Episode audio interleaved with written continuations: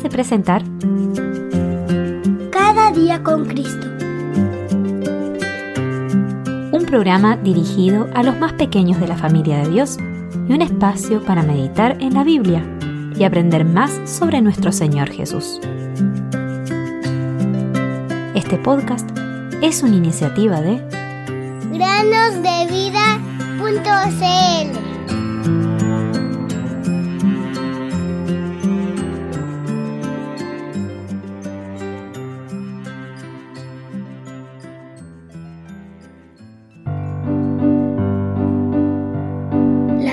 pecado es muerte, mas la dádiva de Dios es vida eterna en Cristo Jesús, Señor nuestro. Romanos 6:23 Hola queridos niños, bienvenidos una vez más a meditar. El día de hoy terminaremos con la historia del rey Joás. Ay, queridos amigos, la verdad es que la historia de Joás no terminó muy bien.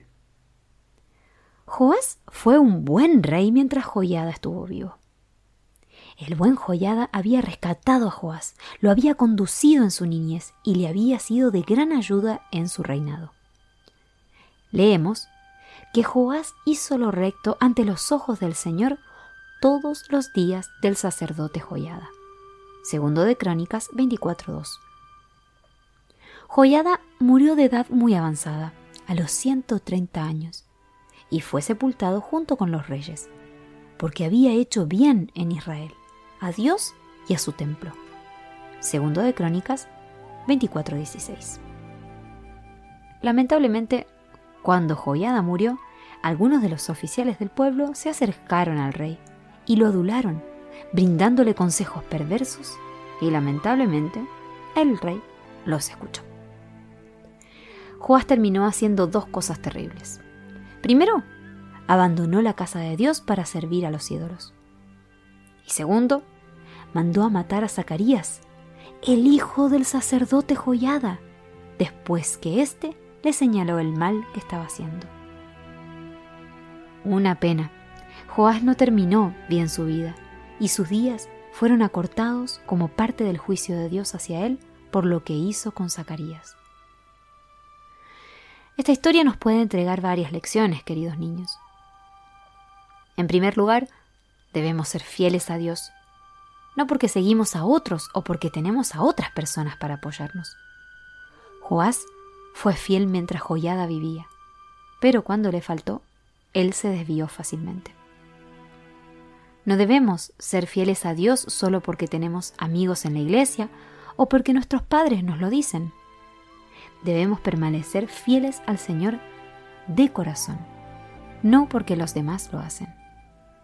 En segundo lugar, no debemos prestar atención a las adulaciones y las malas conversaciones. No se dejen engañar las malas compañías corrompen las buenas costumbres. Primera los Corintios 15:33.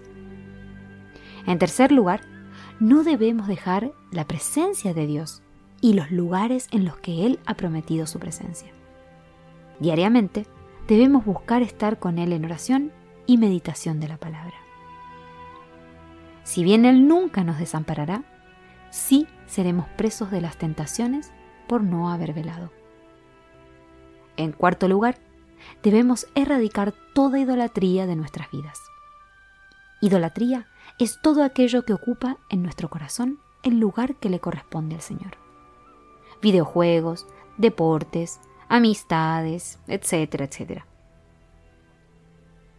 En quinto lugar, debemos escuchar los consejos de quienes nos apuntan lo malo, especialmente quienes lo hacen a partir de la palabra de Dios.